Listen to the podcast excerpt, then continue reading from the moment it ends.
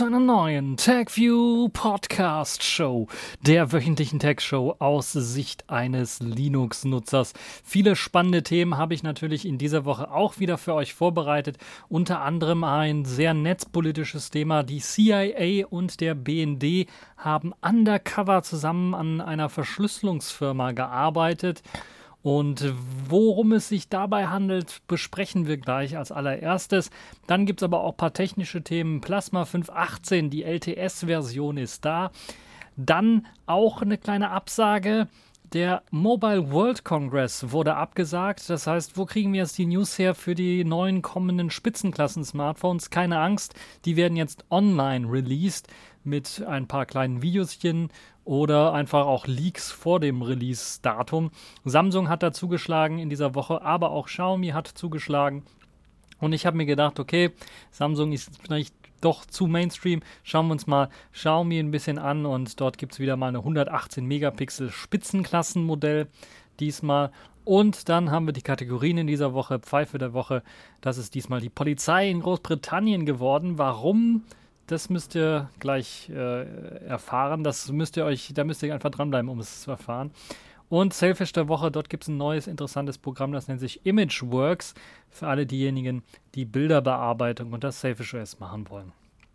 Fangen wir aber zunächst einmal an mit den Krypto-Leaks.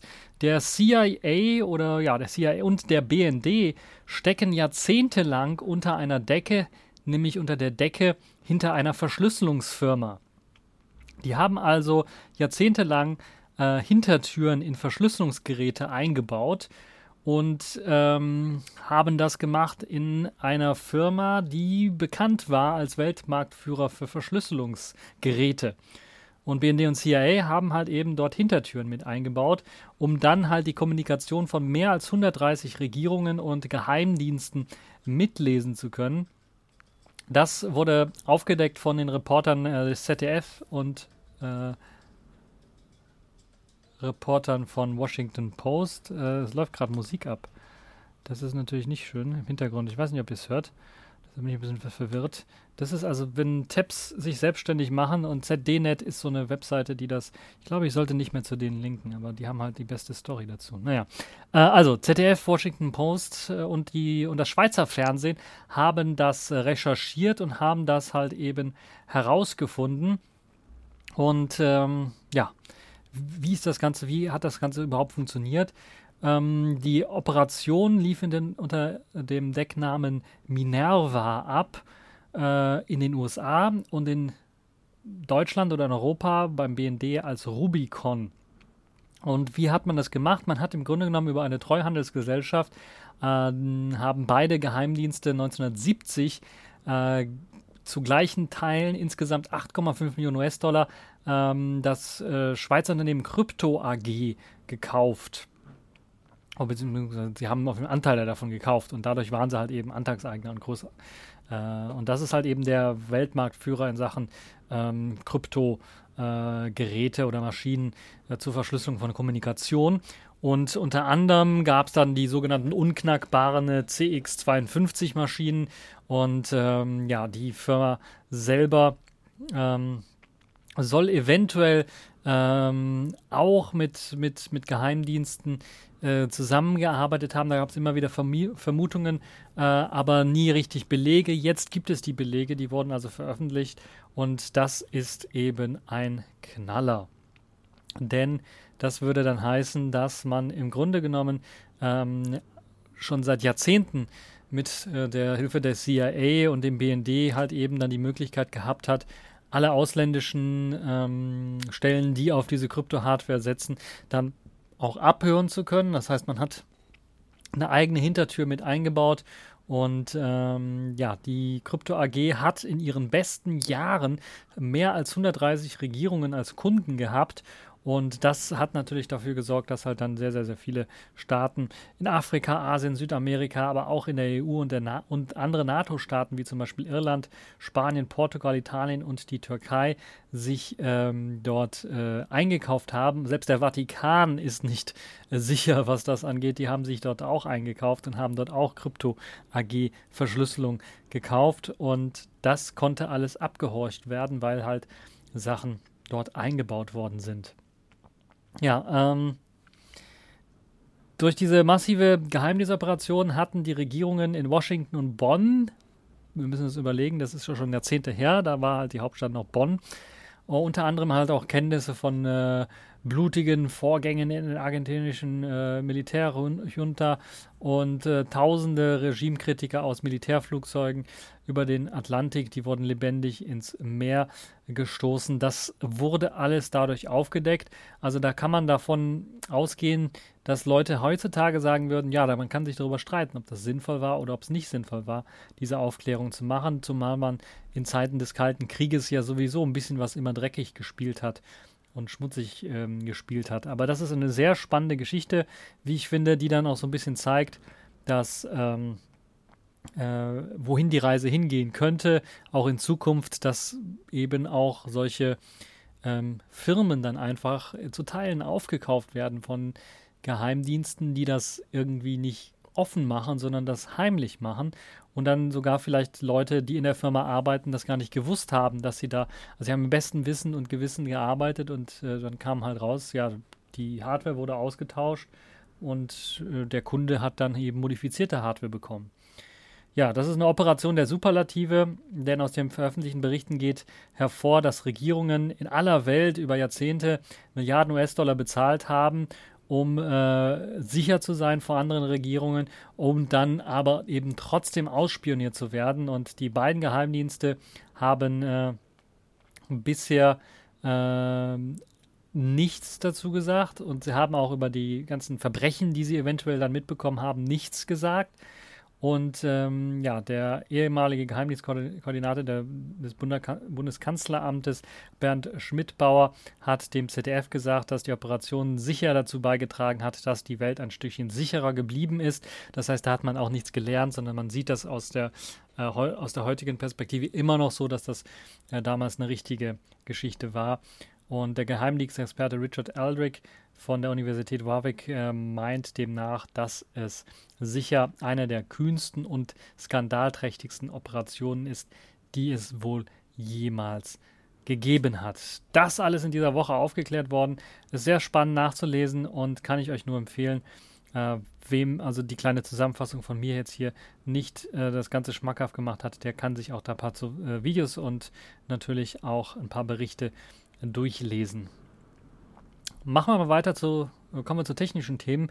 KDE Plasma wurde in der Version 5.18 released. Das ist wieder eine LTS-Version, eine Long-Term äh, Release oder Long-Term Support Release, das eben für zwei Jahre supported wird mit Hilfe von Updates, die dann reinkommen, Sicherheitsupdates, teilweise auch ein paar Features-Updates, aber natürlich auch Bugfixes mit sich bringen wird. Mit unter anderem dabei sind jetzt Emojis, die eingefügt werden können, zum Beispiel in, ins Terminal äh, es gibt eine Überarbeitung des äh, Get New Get Hot New Stuff Buttons, der jetzt auch die Möglichkeit hat, ein Wallpaper herunterzuladen und die äh, Anzeige wurde dadurch geändert, dass es nicht mehr eine ja, normale Liste ist, sondern dass es tatsächlich äh, Kacheln sind, die nebeneinander äh, angezeigt werden. Das macht, glaube ich, für Themes und äh, für Wallpapers auch mehr Sinn. Plasma selber wurde weiterhin stabilisiert und verbessert. Unter anderem wurde der Fenstermanager optimiert, dass zum Beispiel das äh, kleiner und größer Schieben von Fenstern deutlich schneller funktioniert. Äh, außerdem wurde die Behandlung von Widgets und äh, das Konfigurieren des Panels ein bisschen anders gemacht, anders gestaltet. Das ist jetzt standardmäßig quasi gelockt und man muss einen speziellen Modus zum Editieren einschalten. Erst dann kann man eben Widgets auf den Desktop platzieren oder eben auch das Panel bearbeiten. Das ist eine gute Geschichte, wie ich finde. Es gibt ein neues Night Control Center, also eine Nachtkontrollleuchte, die das Blaulicht herausfiltern soll. Das ist neu hinzugekommen. Das gab es bisher nur bei der Wayland-Variante. Das ist jetzt aktiviert worden auch für äh, Xorg und man hat dort die Möglichkeit einzustellen, bei welchem Längengrad und Breitengrad man sich gerade befindet. Und dann wird je nachdem äh, kann automatisch natürlich auch ausgelesen werden, wo der Standort ist, dann eben das Licht gedimmt zu der Tageszeit, äh, wo ihr euch gerade dann befindet drin. Ja, dann gibt es ein paar Veränderungen, zum Beispiel im Audio, ähm, in der Lautstärkeregelung für Audioclips oder für Audioprogramme, die jetzt äh, als eigenständiger Button in der Taskleiste als Taskbar manipulierbar ist. Das ist eine schöne Geschichte. Die hm, Benachrichtigungen wurden dahingehend erweitert, dass wenn ich zum Beispiel eine, eine Datei kopiert habe oder gerade heruntergeladen habe, dann kann ich dieses Icon, was mir in der Benachrichtigung angezeigt wird, nehmen und dann zum Beispiel in einen anderen Ordner rein kopieren oder verschieben ähm, und muss dann nicht eben den Dateimanager bemühen, um die Datei erstmal rauszusuchen, sondern das kann ich direkt aus der Benachrichtigung heraus machen. Die Systemeinstellungen wurden erweitert und verbessert. Zudem neu hinzugekommen ist ein Feedback, User-Feedback. Slider, der es einem ermöglicht, äh, für eben die Verbesserung von KDE Plasma mitzuhelfen, indem man einfach sagt, okay, ich möchte ein paar Daten anonym an das KDE Plasma Team senden, um eben zur Verbesserung des Systems beizutragen. Äh, keine Angst, das ist standardmäßig ausgeschaltet und sendet dann auch wirklich gar nichts. Dann gibt es noch ein paar Verbesserungen, was äh, die GTK-Integration angeht. Dort ist das äh, die Auswahl von Themes deutlich einfacher geworden und mm, es gibt jetzt keine separate Einstellung mehr für die Schrifteinstellungen, sondern wenn ihr in den globalen Systemeinstellungen von KDE Plasma eine Schriftart einstellt, wird die auch übernommen für GTK-Anwendungen.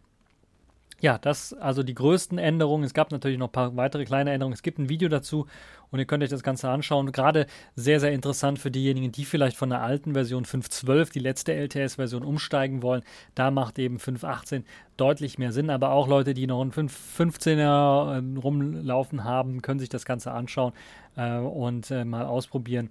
Es äh, ist jetzt ähm, in der Version 5.18.0 erschienen. Ich glaube, in ein paar Tagen, ein paar Wochen äh, kommt auch schon die 5.18.1er Version, die wird dann noch die ersten kleinen Bugfixes bringen und spätestens ab der 5.18.2er Version ist es so stabil, dass ich sagen würde, steigt auf jeden Fall drum, äh, drauf um, falls ihr wirklich mit eurem KD Plasma etwas unzufrieden seid oder einfach neue Features und Funktionen ähm, ausprobieren wollt, äh, die dort mit integriert sind.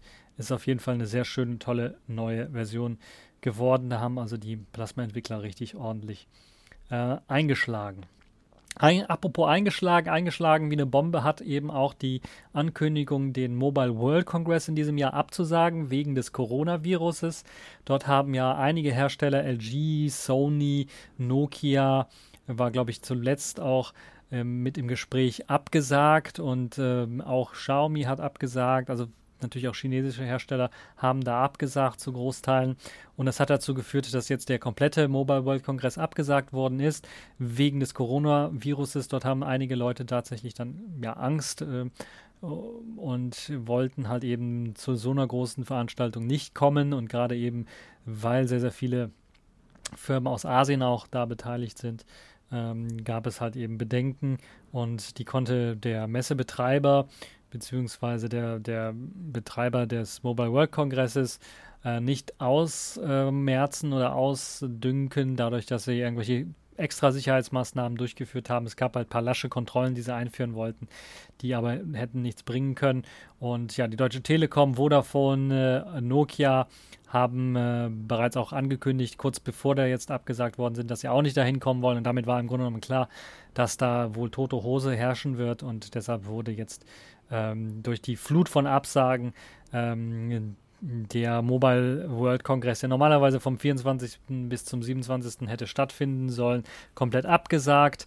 Äh, zusätzliche Schutzmaßnahmen sollten zwar irgendwie gelten, aber Fiebermessen, wir wissen alle, der Coronavirus kann durch äh, simples Fiebermessen nicht irgendwie äh, bekämpft werden, sondern da äh, macht es also auch schon Sinn, dass man so etwas, äh, so eine große Veranstaltung vielleicht äh, dann mal ausfällen, ausfallen lässt oder eventuell verschiebt, wäre natürlich auch eine Möglichkeit, gerade bei den kleineren Firmen, die sich vielleicht monatelang, wenn nicht sogar ein ganzes Jahr darauf vorbereitet haben, auf diesen Mobile World Kongress zu kommen und dann wird der komplett, fällt er komplett flach, ist natürlich dann schon eine herbe Enttäuschung.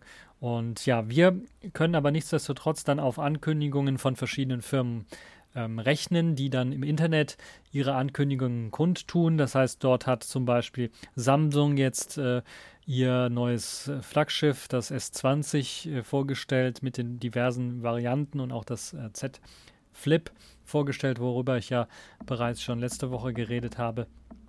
Und ähm, Die waren aber nicht die einzigen, die dann da was vorgestellt haben, sondern auch Xiaomi hat da einen Tag ähm, später, glaube ich, zum Valentinstag nachgezogen und hat da dann auch ein neues Smartphone vorgestellt und darüber möchte ich jetzt reden. Das Xiaomi Mi 10 und das Mi 10 Pro wurden vorgestellt. Das ist, sind sehr interessante Smartphones, würde ich mal sagen, weil die jetzt als Spitzenklassen-Smartphones auch mit diesem 180, 108 Megapixel äh, Kameramodul ausgestattet daherkommen. ISO-Cell von Samsung gefertigt, ist aber ein anderes Modul als das, was Samsung selber verwendet. Denn dieser 108 Megapixel ähm, Kamerasensor hat Xiaomi bereits im Mi Note 10 verwendet und der ermöglicht einem dann mit Hilfe von Pixel Binning, also die Möglichkeit Pixel zusammenzuzählen, vier Pixel in dem Fall, ein 27 Megapixel Bild zu erzeugen. Und das, was Samsung macht, ist auch Pixel Binning. Die machen das aber mit ihrem 108 Megapixel Kamerasensor, das ein, uh, ich habe vergessen, wie das heißt, wie der Cell-Sensor dort heißt, aber es ist kein, äh, ist ein anderer Sensor auf jeden Fall. Die haben mit diesem Sensor, äh, dort zählen sie 9 Pixel zu einem zusammen und kommen dann auf ein 12 Megapixel Bild im Endeffekt. Und das soll dann noch besser funktionieren als eben die Technologie bei Xiaomi. Ob das stimmt, wissen wir nicht. Wir wissen nur, dass die Benchmark-Ergebnisse, so würde ich sie mal nennen, von diversen Seiten, DxO-Mark ist da zum Beispiel sowas ja, zu nennen, äh, auf einmal Xiaomi mit dem Mi 10 nach oben katapultiert haben. Ähm, Xiaomi selber hat zwei Varianten vorgestellt, das Mi 10 und das Mi 10 Pro. Die sollen für, die sollen etwa zwischen 500 und 800 Euro kosten. Es gibt noch keine Marktpreise für Europa.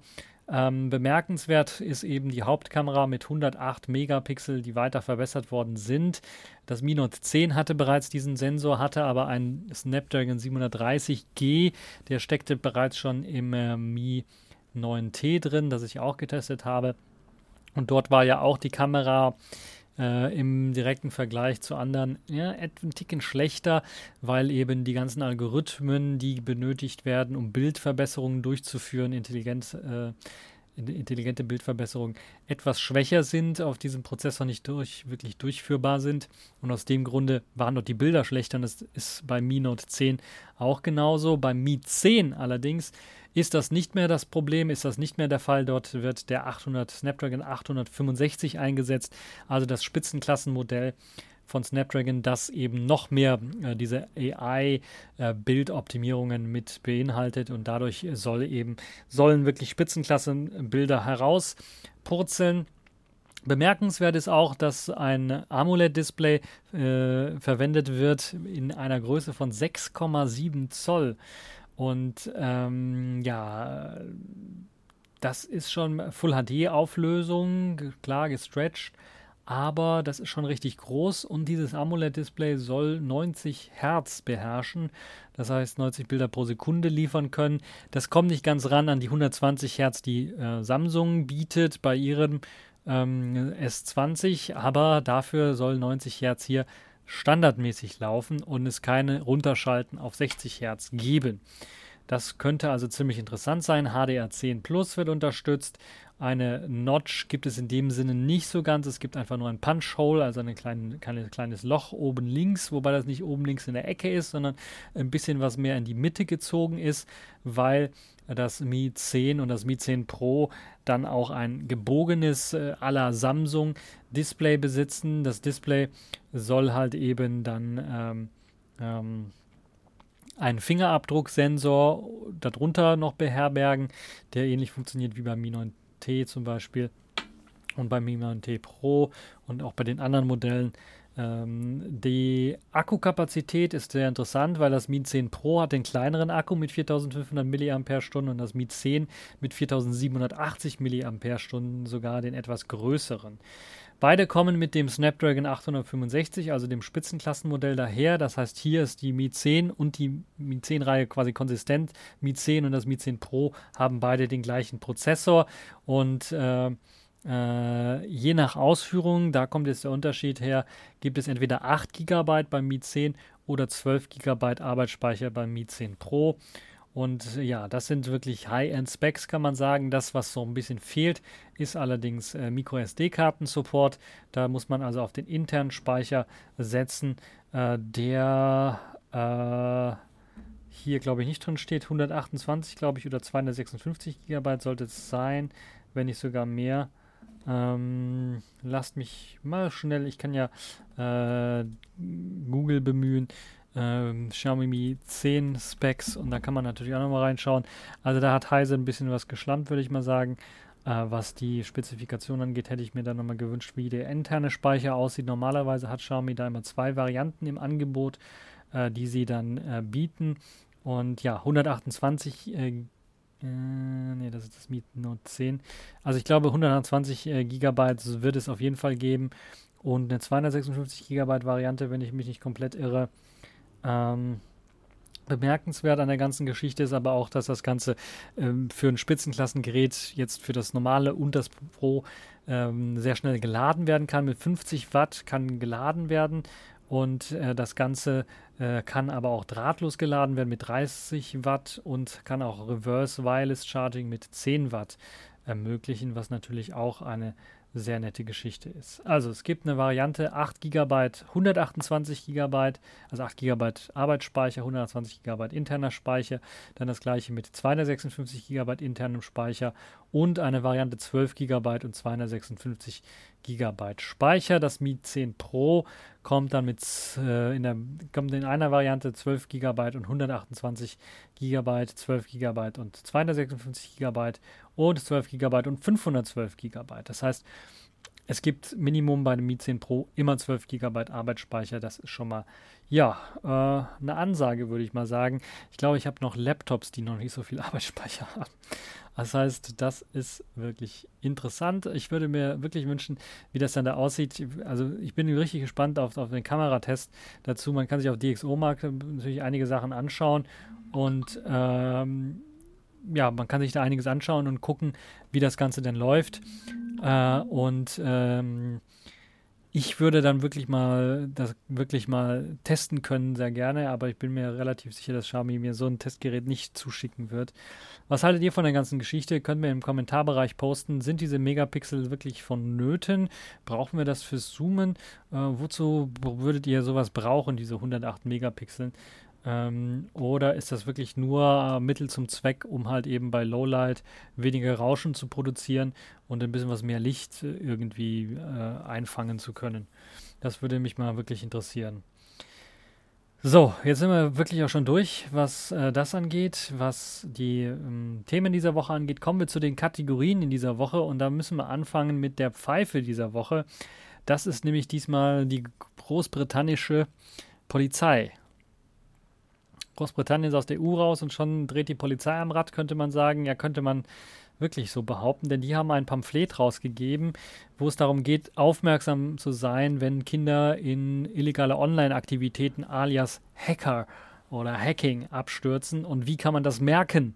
Und so ein Pamphlet haben sie rausgegeben und da werdet ihr schon wissen, da haben sie wirklich richtig ins Klo gegriffen. Ja, haben sie. Die Liste fängt an, wenn das Kind Tor-Browser benutzt um das Dark Web zu, äh, äh, zu ja, Zugriff aufs Dark Web zu haben, wenn virtuelle Maschinen eingesetzt werden, wenn Kali Linux benutzt wird oder ein Wi-Fi Pineapple benutzt wird, um irgendwelche Daten im Internet zu fangen, wenn mit Discord gechattet wird und wenn Metasploit eingesetzt wird, dann sollte man unbedingt die Polizei äh, ja, aktivieren, die soll sich das Ganze mal anschauen und ja, das ist, ihr könnt ja, ihr wisst ja schon, also wenn man mit Linux äh, arbeitet, dann ist man schon mit dem halben Bein äh, bei der Polizei als Verdächtiger mit drin.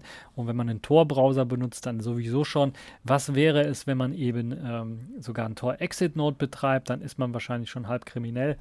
Und äh, dann wird die Polizei einem vorerst direkt mal einsperren. Also ich weiß nicht, was da abgegangen ist, aber das ist wirklich lächerlich. Und dieses Pamphlet macht im Internet, äh, Internet jetzt gerade aktuell die Runde.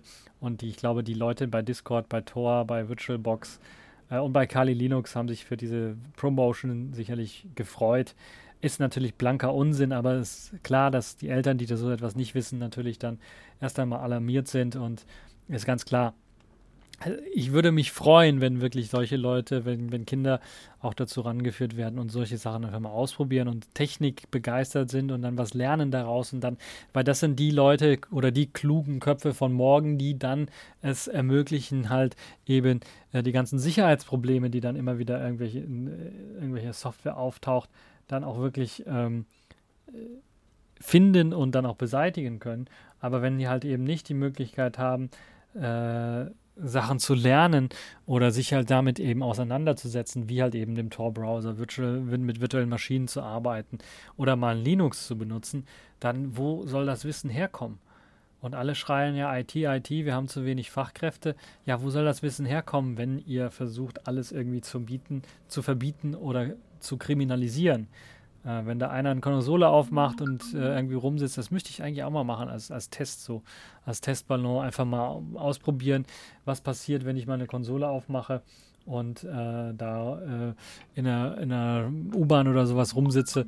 Und gibt es denn da Probleme oder gibt es da keine Probleme? Ding, ding, ding, ding, ding, ding. Ja, ich bin, äh, ich bin hier zu lang dran schon bei dem Thema. Machen wir mal weiter. Und zwar mit dem nächsten Thema, dem Sailfish der Woche. Und dann sind wir eigentlich auch schon durch. Und äh, das ist äh, diesmal Imageworks geworden. Imageworks ist ein Programm, ähm, das eine Sache auf Sailfish holt, die sonst irgendwie gefehlt hat oder nur halbherzig umgesetzt war, nämlich die Bilderbearbeitung. Und es gibt ja, es gibt eine einfache Bilderbearbeitung. Ich kann ja gerade mal schauen, ob sich da was getan hat bei Selfish S in der Version 3.2.1, aber ich glaube, da wurde nicht viel dran gearbeitet. In der Galerie von Selfish S kann man da ein Bild aufmachen und dann hat man den Bearbeiten-Knopf und dann hat man die Möglichkeit, das Bild zu drehen. Man kann die Helligkeit und Kontrast verändern und man kann das Bild zuschneiden. Und da hat man entweder kein Zuschneiden, Original, Quadrat, Avatar, Ambiente 3 zu 4 oder 4 zu 3 Formate, die man auswählen kann. Aber man kann halt nicht frei irgendwie zuschneiden, wirklich. Das ist also ein bisschen schade. Und äh, das ist jetzt mit äh, dem Programm äh, Imageworks möglich. Und zwar nicht nur das freie Zuschneiden mit eben, wie man es vom, vom Rechner irgendwie gewohnt ist, sondern eben noch weiteren Funktionen und Effekten, die man hinzufügen kann. So gibt es die Möglichkeit, äh, selbst Text zu einem Bild hinzuzufügen. Eine sehr, sehr nützliche Geschichte, wie ich finde. Oder halt eben auch die Möglichkeit zu sagen, okay, ich möchte das Bild jetzt bearbeiten und möchte jetzt bestimmte Farbtöne verändern in dem Bild. Klar, das macht für Fotoaufnahmen, die ich beispielsweise als Shaper gemacht habe, nicht immer viel Sinn, wobei natürlich so ein Umwandeln von einem Farbbild in ein Graustufenbild Spaß machen kann oder eben auch das Invertieren von Farben Spaß machen kann, einfach mal so zum Testen. Ähm, also es gibt viele verschiedene Effekte, die man da auswählen kann. Äh, drehen, rotieren und weitere Bearbeitungseffekte sind dort möglich. Ich kann es euch nur empfehlen. Rahmen kann man hinzufügen, ein Wasserzeichen oder sowas kann man einfügen ähm, und äh, Text, wie gesagt, einfügen und bearbeiten. Also eine sehr interessante Geschichte. Neben dem Kontrast und der Helligkeit kann man auch noch die Farben und die Schärfe eines Bildes verändern. Äh, alles sehr, sehr interessant, wie ich finde. Und äh, deshalb Imageworks zu Recht, glaube ich, als Selfish der Woche ausgezeichnet und äh, hatte auch schon einige Versionen hinter sich. 0.1 ist die Version, aber es sind schon jetzt ähm, fünf Versionen released und ähm, ja, neue Sachen wurden hinzugefügt. Ähm, und äh, ja, das ist äh, mh, hm, alles dazu. Das war es jetzt auch schon für diesen TechView Podcast, weil ansonsten werden meine Phones, meine Smartphones nicht mehr ruhig, weil alle paar Sekunden kriege ich eine Meldung rein. Ähm, ich hoffe, es hat euch gefallen. Äh, liken, subscriben, äh, kommentieren, was ihr zu der ganzen Geschichte haltet und bis zur nächsten Show.